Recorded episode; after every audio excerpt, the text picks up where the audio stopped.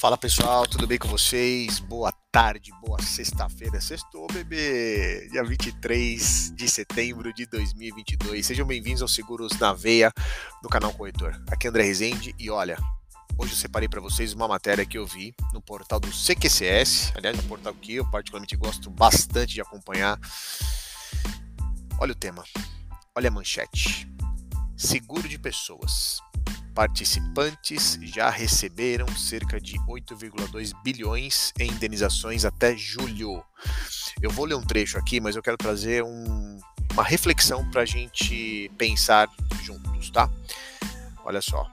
É, último relatório elaborado pela Federação Nacional de Previdência Privada e Vida, FENAPREVI, com base nos dados da Superintendência de Seguros Privados, SUSEP, mostrou que o montante pago em sinistros de seguro de pessoas à população segurada chegou a 8,2 bilhões no acumulado de janeiro a julho deste ano de 2022. O valor é 26,8% inferior ao observado no mesmo período de 2021, na época ainda fortemente influenciado pela pandemia e pela crise sanitária. Gente, legal. Falamos aqui, né, comparando 2021, tem um, aparentemente um quesito óbvio. Mas a reflexão que eu quero trazer para a gente é a seguinte: foram pagos 8,2 bilhões em indenizações. Mas sabe qual é a parte ruim nessa história?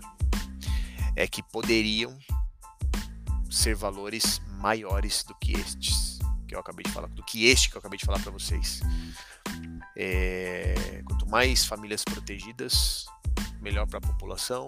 Esse dinheiro volta para a sociedade e as pessoas que ficam conseguem viver de maneira digna. Então, fica essa dica aí. Um abraço, valeu.